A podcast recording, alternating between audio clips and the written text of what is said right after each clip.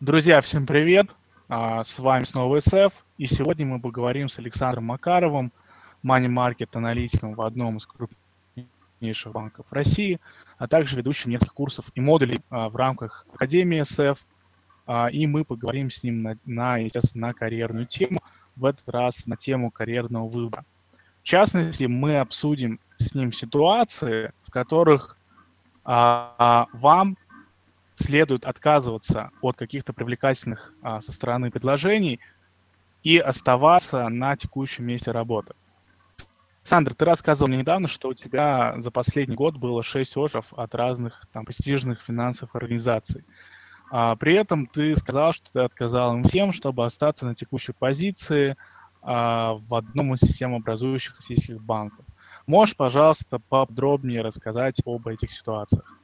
Да, спасибо, Александр. Э, на самом деле не надо думать, что я такой прям жуткий бука. У меня было всего два оффера и четыре предложения уже пойти на определенный этап интервью. И, собственно говоря, вот от этих шести совместных, два оффера четырех предложений, я отказался. Вот. Если говорить про оферы, то они оба были из крупных банков России, и предложения интервью были из разных отраслей, э, как бы от финансов, PVC до нефинансовых компаний. Почему отказался? На это, наверное, есть несколько причин. А, первая причина – это то, что та работа, которой занимаюсь в банке, мне на самом деле очень нравится. Она сочетает в себе как серьезное познание математики, финансов и программирования, так и умение нестандартно мыслить, создавать что-то новое. Так как мой профиль работы в основном это валютные свопы, то я отлично покачался в плане понимания деривативов и их комбинаций. А, также помимо свопов я занимаюсь межбанковским кредитованием, форексом, алгоритмической торговлей. Это на самом деле безумно интересно, и в части алго, например, я могу применять свои познания машинного обучения, в сфере, которая мне всегда была особенно интересна. Вторая причина, почему я отказался, это то, что у меня действительно классная команда из реальных профи своего дела, и я ее очень люблю. Именно благодаря им я смог когда-то вникнуть э, в не сильно на тот момент незнакомую банковскую сферу и прокачать свои навыки. Было также приятно, что мои навыки программирования в первый день работы стали очень актуальными. Также могу, наверное, с гордостью сказать, что за прошедший год я автоматизировал в работе деска почти все, что было можно автоматизировать. И сейчас, собственно говоря, работаю больше над отладкой багов, чем именно над э, какой-то операционочкой и трачу на это время. Ладно, главное, что еще более приятно, это что, то, что с коллегами приятно общаться не только в пределах офиса, но и вовне. Мы очень часто выбираемся командой на разные мероприятия, там, начиная от шелков, заканчивая баней. Очень приятно осознавать, что у людей реально есть еще другие интересы, помимо работы. И это реально очень качает. Третья причина, которой я отказался, это то, что оба оффера, которые мне давали, на тот момент э, предлагали рост моей официальной зарплаты, но в совокупности на самом деле я понимал, что мои заработки падут. Почему? Э, у меня помимо основной работы есть несколько собственных проектов, э, на которых я зарабатываю свободное от работы время. И чаще всего это как раз бывает на выходных. И оферы, которые мне давали, они предполагали часто работу овертайм, более того, работу на выходных, и это в итоге привело бы к необходимости завершить этот проект. И просто на тот момент, когда мне говорили какую-то сумму, э, цену, дату и говорили, какие будут условия, я просто понимал, что я, получается, даже в минус фактически будут. То есть у меня не, не будет не плюс, у меня будет минус. Также немаловажным фактором было то, что на момент этих офферов я вполне осознанно знал, что скоро я получу промоушен в своей компании, и что на самом деле, когда ты рассматриваешь, опять же, тот же самый материальный вопрос, да, надо как бы еще брать коэффициент, потому что здесь я как бы тоже достаточно хорошо расту. Ну и последняя причина, и, наверное, одна из наиболее важных, это что все предложения и варианты, они предполагали переход в иную сферу деятельности финансов. И, как вы, наверное, знаете, во-первых, это не очень хорошо рассматривается интервьюерами, в частности, HR на собесах, да, на собеседованиях. А во-вторых, на тот момент я уже сделал очень большую работу, связанную с тем, чтобы вникнуть в специфику сферы, где я работаю. И переход в иную отрасль фактически обнулил бы всю эту работу. Ну, то есть э, тут тоже надо понимать, что время-то ограничено, и как бы те усилия, которые мы делаем, нужно как-то получать с них дивиденды, нужно получать бенефиты. А переход в иную сферу равно обнуление полностью всего того, что достиг ранее. соответственно, а, я услышал такое выражение, да, там материальная составляющая. А как ты вообще оценишь свое время? Как бы ты рекомендовал вообще людям оценивать стоимость своего рабочего времени? И, может быть, там, не знаю, ты как ты считаешь, какие-то, может, формулы есть? Какие вообще факторы стоит включать э, в эти расчеты? Поделись, пожалуйста. Ну, я начну с того, что я не совсем шизик, чтобы иметь конкретно уравнениями с э, четкими переменными, там, весами при иксах и так далее. Ну, вот. Но, конечно, естественно, примерное понимание стоимости должно быть, и оно у меня, естественно, есть. Вот. Соответственно, какие факторы определяют стоимость моих трудозат от времени и как бы, какие, возможно, эти факторы вам тоже могут пригодиться. Во-первых, э, в первую очередь, когда вы считаете, как бы, сколько вы хотите зарабатывать и так далее, да, вы должны понимать какие-то среднеотраслевые метрики зарплаты в час или компенсации сделанной работы. Вот. Каждый считает для себя сам этот показатель в зависимости от своих навыков, умений, от опыта и так далее, факторов, образующих, скажем так, этот фактор главный, да, их очень много. Я лично прикидываю, смотря разные предложения на всяких тематических сайтах, порталах, где вижу какие требования к вакансиям и, соответственно, что на это дело предлагаю. Вот. Второе, на что я смотрю, это сколько я зарабатываю в час, занимаясь своим нерабочим проектом. Тут, думаю, все понятно. Третье, что вот особенно мной рассматривается, это те издержки времени и здоровья, которые мне придется, скажем так, понести, чтобы в итоге получать, скажем так, то, что вот я хочу от этой работы, да, и расти. Вот, соответственно, это одна из самых важных причин, на самом деле, почему час времени на выходных, например, мной ценится несколько раз выше, чем в будни. Во-первых, э, если пояснить это да, подробнее. Э, очень сложно работать в авральном режиме круглые сутки. Это приводит к реальным проблемам в отношениях э, с семьей, друзьями, девушкой, другими людьми, любимыми людьми. И как бы, когда это накладывается еще на постоянный недосып, это также приводит к достаточно серьезным проблемам со здоровьем. И, наверное, к сожалению, я столкнулся с этим в своей жизни, причем не раз. То есть на нити же грабли раза два попался. И до сих пор, на самом деле, раскрываю некоторые последствия всего этого дела. Поэтому для меня это действительно поэтому важно. Вот. И во-вторых, на самом деле, когда мы философски зададимся вопросом, а для чего же мы все-таки живем, мы начинаем понимать, что на самом деле деньги это ведь не единственное, ради чего живем. Деньги, допустим, важны, действительно важен рост, важны деньги и так далее. Но также у нас есть личные проекты, у нас есть учеба, в которой, да, там, многим важно, как и мне, например, чтобы был личностный рост какой-то, да, определенный. Хочется заниматься спортом, хочется заниматься каким-то хобби. Вот я, например, люблю серфить, люблю кататься на сноуборде. И на все это нужно время. Реально. А если вы будете круглые сутки работать, то, к сожалению, времени, ну, если будет, ну, только в отпуск. И, скорее всего, вы будете просто там, как-то его, не знаю, лежать дома так и думать, о боже мой, что я делал в своей жизни. Ну, вот условно так. Ладно, четвертый фактор, который я также рассматриваю, это благодаря тому, что у меня есть также альтернативные источники заработка, я также требую премию за диверсификацию. Вот, потому что когда у тебя несколько источников, ты, во-первых, меньше переживаешь по поводу того, что будет, если ты будешь э, вынужден уволиться, или сам захочешь уволиться, или что-то еще. А во-вторых, имеешь реально сильную переговорную позицию на потенциальное интервью. Потому что у тебя есть время, у тебя есть что-то за спиной, ты понимаешь, что ты будешь точно существовать какое-то время, а возможно даже неплохо, и у тебя реально есть возможность торговаться по условиям. А это на самом деле важно, как и на любом рынке. Рынок труда это тот же самый рынок. Вот. вот, собственно говоря, вот эти факторы в основном по каким-то определенным комбинациям, которые на самом деле у меня есть в голове, а не в виде какого-то конкретного уравнения, они определяют то, как бы сколько я хочу получать и в материальном плане, и в нематериальном плане от работы. Александр? Да, слушай, ты, я, может, что-то пропустил, но я что-то не помню, что ты мне рассказывал про то, что там тебе серфинг нравится. Ну, в а, смысле, а, я же в Испании этом... был в этом году. Ты же знаешь, ну, Бильбао точно. мне очень понравился. Да. Да, по, еще, еще с тобой поговорим на это после. А слушай, а ты, э, наверное, составил какое-то количество критериев, да, по которым ты решаешь, там, стоит ли тебе рассматривать то или иное предложение о работе, так? Да, ты прав, потому что, как я сказал, у меня есть действительно определенное уравнение в голове. Ну, без, конечно, весов при иксах, но уравнение есть. Соответственно, у меня есть понимание того, где я хочу двигаться, что мне интересно, и поэтому действительно у меня есть какие-то свои критерии, по которым я отбираю, как бы, идти мне на потенциальную работу или нет. Соответственно, реально у меня есть план. Он у меня написан в отдельном месте, и реально я по нему вот смотрю и думаю, вот нужно мне это нет.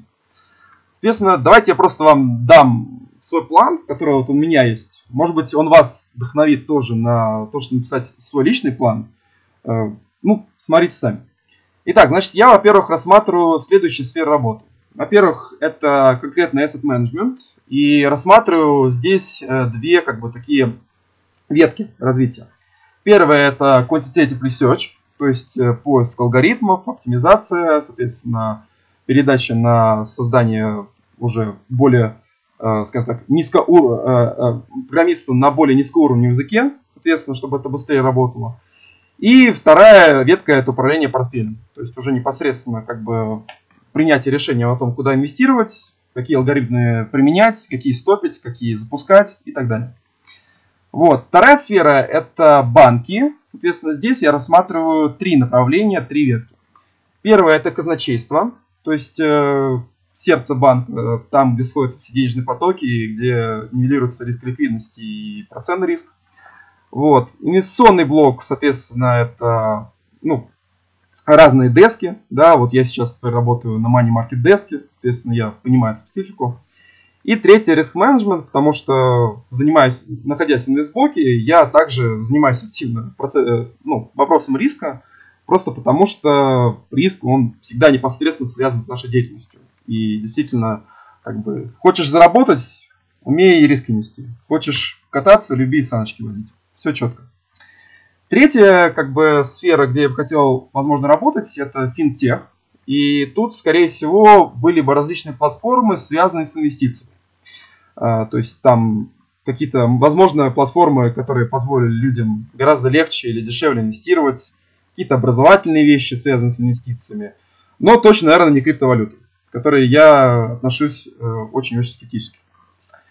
Вот. Вторая, э, как бы, пункт плана, который лично у меня, это то, что моя работа должна быть связана с моделированием, управлением, предсказанием э, валютного, процентного, рыночного кредитного риска и риска ликвидности. И это должно быть связано с такими инструментами, как депозитные операции, FX Spot, э, форварда, фьючерсы, свопы, там, ИРСы, ОИСы и другие деривативы, а также инструменты долгого фондового рынка э, и фондового рынка. Э, я не говорю о том, что моя работа должна прям все это дело включать, но что-то из этого точно, просто потому что реально у меня в этом есть экспертиза. В-третьих, работа должна быть связана с оптимизацией бизнес-процессов и использованием моих навыков программирования. То есть э, VBA, SQL, SQL его чаще называют, да, и Python или Python. Ну и, соответственно, также связано с машинным обучением, потому что машинное обучение мне безумно нравится. И я им также занимаюсь активно на работе. Вот. Четвертый пункт плана касается времени работы. Это то, что я говорил ранее про издержки времени. И я бы, конечно, хотел э, работать не более чем 60 часов в неделю в среднем и не более 10 часов на выходных за раз. При этом количество этих раз желательно, чтобы было не более чем раз в месяц, а то и раз в два месяца. Просто потому что, как я говорю, стоимость моих выходных, она очень высокая. И особенно, когда это накладывается подряд, это, конечно, стоимость повышается значительно. Вот, пятый пункт, это, конечно, связано с заработной платой. Я не буду ее озвучивать вслух. Скажем так, э, я хочу определенный X, да, не считая бонусов. И хочу бонусы, чтобы они были ну, в районе 50 например, процентов от моей годовой зарплаты. Ну или не менее этого да, уровня. Также рассматриваю варианты, что там был как бы стро, просто оклад, считай без бонусов, да, но при этом он включал как бы мой X плюс определенную премию. Вот. И шестой пункт плана, он связан уже, когда, допустим, я как бы там поговорил с HR, там все довольны по условиям и так далее, меня знакомят с командой. И вот что я буду смотреть, когда я буду встречаться с командой. Во-первых, я обязательно посмотрю, когда последний раз руководитель и члены команды были в отпуске, и обращу внимание, чтобы они ходили в него хотя бы раз в год. Потому что если они не ходят, то, скорее всего, и они меня не будут заставлять ходить. А я четко понимаю, что это неэффективно, потому что реально людям нужен отдых после хорошей работы. Во-вторых, э, какой разрыв времени между тем, когда уходят с работы руководители и рядовые сотрудники. Вот. Для меня разрыв, э, большой разрыв, как бы постоянный большой разрыв, является достаточно весомым э, аргументом по поводу того, что, скорее всего, в этой команде неэффективно построен менеджмент. И как бы если реальные руководители уходят постоянно раньше домой, к своей семье, допустим, не на встречи, естественно, если идут на встречи, то это не счет, это работа. Но если они уходят к своей семье, а условно аналитики остаются там овернайтить и делать работу, это, скорее всего, значит, что менеджер очень плохой, и, скорее всего, он, ну, вряд ли чего-то такого сделает хорошего для команды, и вряд ли я в этом коллективе, скажем так, вырасту. Ну, вот. На это я тоже смотрю. Третье, это, естественно, какие интересы у команды, чем они увлекаются помимо работы, как они относятся к коллегам из других департаментов, как коллеги относятся к ним, и не дай бог, что они говорят за спиной о своих коллегах. Или что говорят коллеги у них за спиной. Возможно, да, то вот если я это увижу, да, то для меня тоже будет определенным фактором понимания того, что вообще происходит в этом коллективе. Вот. Ну и последний, наверное, подпункт, связанный с знакомством с командой, это уходил или с команды за последний год, год кто-то, какой-то человек, и почему он уходил. Соответственно, я бы хотел услышать версию этого человека, который ушел, и версию команды. И потом уже поставить и сделать свое мнение. Ну вот, собственно говоря, такой план, и я его обычно придерживаюсь, когда как иду на интервью и когда, скажем так, э, ну, принимаю решение для себя, идти мне на работу или нет. Александр? Слушай, да, а какие вообще, на твой взгляд, а, там молодые специалисты, профессионалы вообще ошибки такие допускают, да, в самом начале своей карьеры, которые там сильно потом аукнуться могут. Можешь рассказать об этом? Слушай, ну я на самом деле сам молодой профессионал, и я хочу сделать такой дисклеймер, что то, что я буду сейчас говорить, это чисто субъективно, и ни в коем случае не надо судить о моих словах как руководство к действию. Ну, просто потому, что ситуации разные, и на самом деле я не скажу, что я прям такой человек с огромным опытом работы. Нет, я как бы также молодой профессионал. Но, на мой взгляд, действительно, основная ошибка, которая есть у всех людей, и как бы она когда-то была у меня тоже у меня, это непонимание того, кем ты хочешь быть э, через 5 и через 10 лет. Вот так называемая э, такая вот концепция x плюс 5, x плюс 10. То есть x это сейчас, плюс 5, плюс 5 лет, соответственно, плюс 10, плюс 10 лет. Вот, соответственно, непонимание того, кем ты хочешь быть x плюс 5 и x плюс 10, и на какие жертвы ты готов пойти ради этого. То есть какие издержки ты готов на это понести. Вот, например, да, вот самый я, например, э, среди моего поколения очень много людей, которые рвется такие хайповые сферы, как IB, инвестиционный банкинг, особенно чаще там Investment Banking Division, IBD, все дела. Или в известной компании типа Big Four на направление аудит, э, таксы, ну то есть э, те направления, в которых не так много платят, в которых нужно очень-очень-очень много тратить.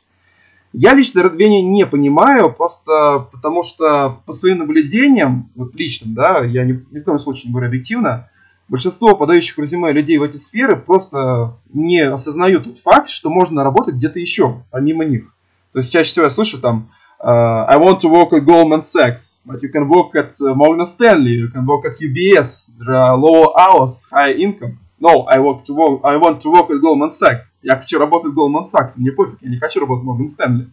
Я знаю, что там меньше часов больше зарабатывают. Я просто хочу там работать. И вот э, реально люди не видят эти вещи. Они реально просто вот э, зациклены как будто на этом направлении. Нет, я знаю хороших людей, которые реально как бы шли, идут в сферы осознанно, они знают, что другие сферы существуют, они могут четко обосновать, почему они хотят идти в эту сферу я таких людей очень уважаю, потому что они понимают, чего они хотят. Но большинство, к сожалению, наверное, нет. И также, вот что меня тоже больше всего поражает, это то, что люди реально очень легко оценивают, что они смогут работать по 80 плюс часов в неделю в течение двух и более лет без проблем со здоровьем. И они думают, что вот они сейчас придут, э, будут там просто на два года отдадут раз в себе компании, будут работать круглые сутки, все будет нормально, без отпусков, э, как бы оверстресс, овертайм там, и так далее. Да, вот все думают, что не будет. Хорошо, допустим, если вы там спортсмен, э, у вас никогда не было никаких проблем со здоровьем, все отлично, окей, возможно, так и будет. Но чтобы просто дать альтернативу и немного отрезвить, да, в принципе, ваш взгляд, я приведу пример знакомого семьи моего друга. Пример сразу скажу такой, очень на самом деле печальный. Этот знакомый всю свою сознательную жизнь работал на износ и без отпусков. А это, между прочим, более 20 лет. То есть ему на момент э, того, вот, того, что когда происходило, было в районе типа 40-45 лет. В работе он действительно добился больших успехов, э, хотя и не стал большим начальником. То есть, э, на самом деле, это явный пример лошади, которая пахала, но председателем колхоза не стала. Как это не звучало бы странно. В определенный момент у него начались очень серьезные проблемы со здоровьем. И он был вынужден на 3-5 месяцев выпустить с работы, чтобы лечиться. Ну, такое случается, да, особенно там к 40 годам, когда как бы, начинаются действительно основные проблемы. Вот. И, к слову сказать, так как мужчина всю свою жизнь посвятил работе, у него не осталось друзей, у него не было семьи, а родители его скончались. То есть у него, в принципе, не осталось никого вокруг, и он остался как бы, ну, сам себе, да, то есть сам, сам с собой. Поэтому к концу своего лечения он мало того, что был по уши в долгах, так еще у него не было людей, которые могли его поддержать, э, которые могли ему помочь и так далее. Вот. И вот представьте себе, когда этот человек вышел на работу, ему сказали, что пора освобождать дорогу молодым и предложили уволиться по собственному желанию. Никакие доводы по поводу того, что проблема со здоровьем временная, что у него большие прошлые заслуги, что он бизнес этот поднял, они не возымели действия. В итоге он уволился, а через неделю сосед нашел его повесившись в квартире. Мораль этой жуткой и, к сожалению, реальной истории такова.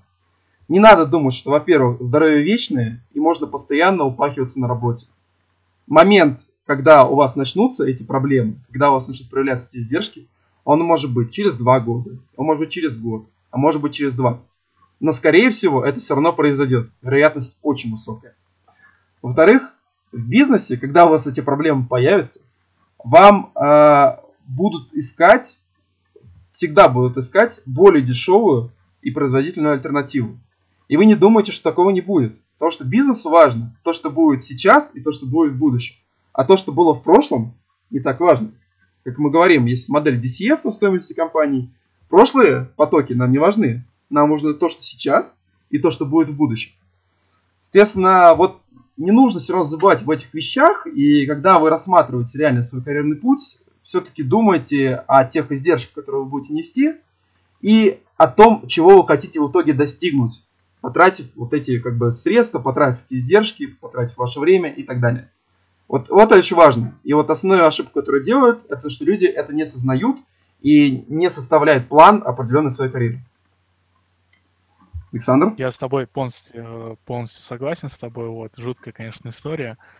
А, но как раз-таки заставляет э, задумываться о том, а, вообще, как бы, что есть какие-то бизнес-вещи, да, есть какие-то личные вещи, в том числе там, а, там финансы компании, да, и личные финансы, чтобы не было такого, что там через три месяца не работая, накопить каких-то долгов, и чтобы потом не было возможности, там, не знаю, еще пожить там несколько месяцев, еще какую-то другую работу. Это, конечно, тоже я на самом деле заметил, потому что 20 лет работы, ни на кого особо деньги там не тратя, кроме себя, не иметь никакой подушки финансовой, это немножко странно.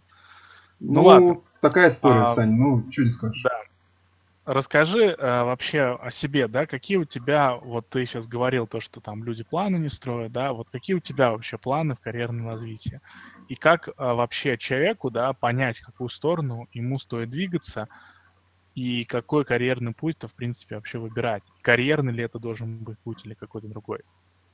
А, спасибо за вопрос. Действительно, он очень логичен, просто потому что я об этом вещаю, как бы, все это время, а не рассказываю о себе и как это у меня построено. На самом деле, моя среднесрочная цель X плюс 5 это стать руководителем отдела в банке, фонде или в стартапе. Естественно, стартап это как раз финтех. Долгосрочная цель X плюс 10 это управлять департаментом в банке или стать управляющим портфелем в фонде или стать высокой руководящей единицей в стартапе. Почему у меня вот нету там условно какого-то одного вектора, да, там условно, почему я не сказал, что я хочу быть просто руководителем отдела банки, а условно фонды, стартап я не отбросил. Я не отбрасываю то, что я не всегда, как бы, мы не всегда знаем, что нас ждет в будущем, какие, как бы, вообще события могут происходить. И я вообще в жизни видел много примеров, что люди реально переходили из сферы в сферы и отлично себя чувствовали, они отлично там перформили, и в итоге добивались еще больших успехов, чем были до этого. Поэтому, на самом деле, когда вы делаете какие-то там пути, я еще раз вернусь не к, своей, не, не, не к своей личности, да, а вообще в целом, вы должны строить все равно какие-то сценарии. Вы должны строить какие-то ветки вашего развития, ваши интересы, вашего интереса. И дальше, исходя из этого, уже прогнозировать, да, планировать, э, кем вы будете уже через 5-10 через лет. Но при этом не забывая о том, что у вас там, пути в определенный момент могут пойти в другом направлении, да, и может быть другой сценарий развития вас. Вот, соответственно, возвращаясь ко мне, я также абсолютно точно хочу развивать свои личные проекты параллельно с э, основной работой. И более того, так сейчас они, слава богу, идут в гору. Я этому очень рад и еще более, соответственно, хочу. Вот, чтобы этого достигнуть, э, я планирую в ближайшее время сделать еще больше упор на учебу. Я последние пять лет это делал, даже больше. И сейчас я планирую продолжать, потому что учиться, учиться, еще раз учиться, это реально важно. В ближайших планах у меня создать э, рабочие фреймворки по машинному обучению для всех видов ситуаций, алгоритмов, которые у меня встречаются в работе, чтобы мне не пришлось времени тратить, чтобы заново условно писать э, там алгоритмы для машинного обучения, да, там все эти фиты настраивать и так далее. А что просто там данные загружать и дальше работать с данными и уже применять какой-то фреймворк, который у меня готов. И также я хочу побольше изучить вопрос методик расчета различных видов рисков в банке, потому что, как э, показывает практика, эти риски, они применимы и в тех сферах, где я хочу дальше работать, э, возможно, да, там мой карьерный путь пойдет. И, соответственно, я как бы хочу понимать, как бы, как они строятся и как они в итоге как бы идут вместе друг с другом, да, я, я должен понимать внутреннюю, как бы, часть всего этого дела в целом, в целом, я хочу сказать, что I don't work at Goldman, I don't want to work at Goldman Sachs. Ну, по крайней мере, это именно only in Goldman Sachs. Я выбираю медленный, но верный карьерный путь, который будет результатом роста моих знаний и умений. И я не хочу там, условно, 25 лет SEO и 50 лет умереть. Я хочу стать SEO лет в 60 и жить прекрасную жизнь лет до 100, а то и больше, воспитать детей, внуков. Я хочу, чтобы у меня было все очень классно, и чтобы я, работая, не забывал все равно о личной сфере. Поэтому карьерный путь важен, я согласен, и абсолютно полностью я ему действительно уделяю большую часть своего времени. Но не забываем о том, что мы живем только один раз, и что нужно жить, а не работать только, не только работать. Соответственно, какой путь выберете, выберете вы, это, конечно же, решать уже вам. Все нужные вещи я, надеюсь, сегодня уже сказал. Соответственно, вот как-то так. Александр? Да, ну, в общем-то, да, я хотел как бы тоже от себя добавить. Ну, на самом деле, много раз тоже все говорили, что нужно, как бы, мне кажется, на жизнь смотреть незамыленным взглядом, да, и как ты правильно сейчас сказал, там вот это выражение, да, там хочу работать в Goldman Sachs, но это не относится конкретно к этой компании, это в целом просто... Не, я просто вот это как сразу... взгляд такой, угу. как, как у лошадей, знаешь, вот шоры эти надели, и вот они только вперед смотрят, видят только одну цель. Угу. Этих целей может быть, там, не знаю, сотни, и везде есть свои плюсы и минусы, да, то есть как бы это важно очень. Ну, я сразу sorry, um, скажу, дисклеймер сразу скажу, да, я никаким образом не пытался обидеть компанию Goldman Sachs, я никак с этим не связан, и компания сегодня замечательная, она мне очень нравится, и люди, с которыми там работают, мне очень нравятся, и я недавно с, ним, с ними общался, с, с большим удовольствием, с огромным удовольствием.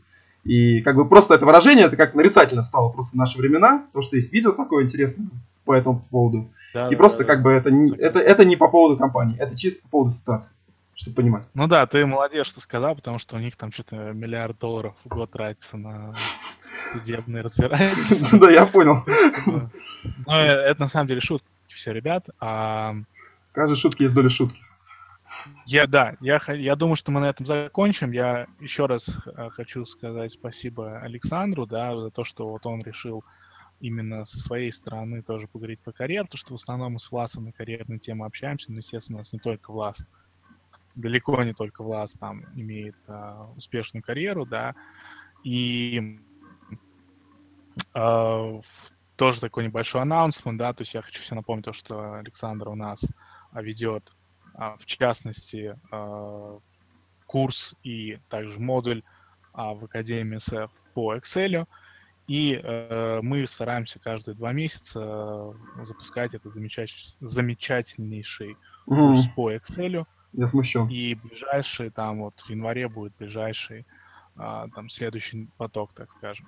Так что, как говорится, stay tuned, да, смотрите наше э, сообщество, да, смотрите нашу ленту, а также подписывайтесь там на наши другие социальные сети – а, всем спасибо за внимание, всем хорошего времени суток, всем пока. Да, всем спасибо, всем удачи в карьере жизни, всем пока.